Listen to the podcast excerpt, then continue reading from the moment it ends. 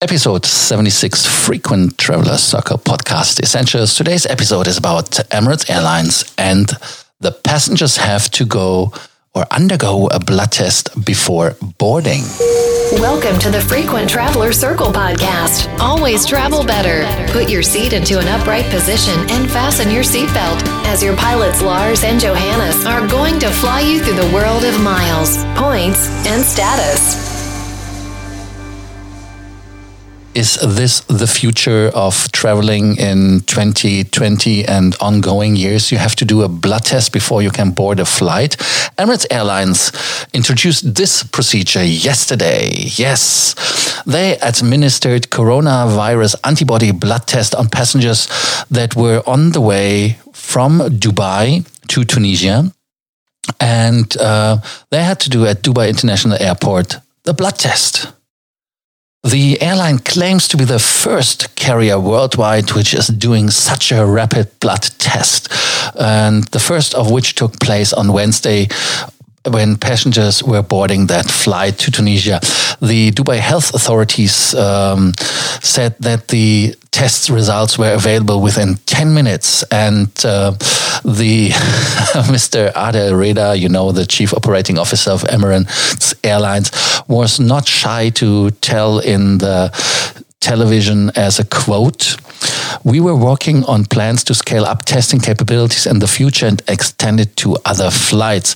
This will enable us to conduct on site tests and provide immediate confirmation for Emirates passengers traveling to countries that require COVID 19 test certificates. Is this true? Is this the future? I mean, do you want to give blood before you fly? I mean, uh, what happens to frequent travelers? You have to get blood drawn uh, every fourth day because uh, you have to uh, to to uh, prove that you are COVID nineteen free, or uh, is it that one certificate is working for one country, the other certificate works not for that country, so you need kind of five certificates, or what is the future? I mean, what is your take on that? I mean. Um, Another question What happens when you deny this blood test? Were you denied boarding? Is it then something where you're eligible for refund? I don't know.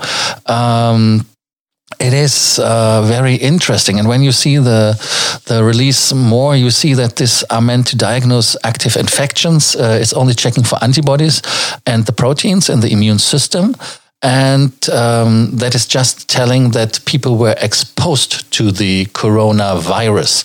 And um, yeah, uh, it, it, uh, I mean, I, I have uh, actually no no idea what what to say. And then uh, Etihad Airways, of course, based in UAE in the capital Abu Dhabi.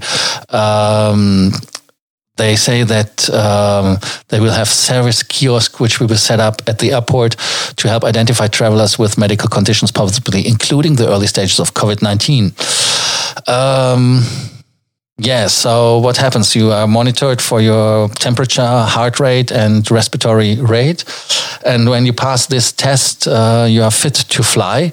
Is this the new way, the future? I can just repeat myself because I'm still I don't know. I'm confused about that. Um, because I cannot get my head around the idea to get blood drawn when I fly. I mean, imagine um, you fly from Europe, uh, means you start in Copenhagen, fly to Germany, from Germany to the Middle East, from Middle East to India, from India to Singapore, from Singapore to Sydney, from Sydney back to Hong Kong, from Hong Kong back to Europe home. And you have every time to get blood drawn, and this you do in a business trip, four days or five days uh, trip for you unbelievable. Let me know what you think about that madness and uh, if this is, in your opinion, the future or not. And like always, if you have any question in regards more miles, more points, more status, do not hesitate to contact us at Frequent Traveler Circle and subscribe to the Frequent Traveler Circle podcast that you do not miss the latest show.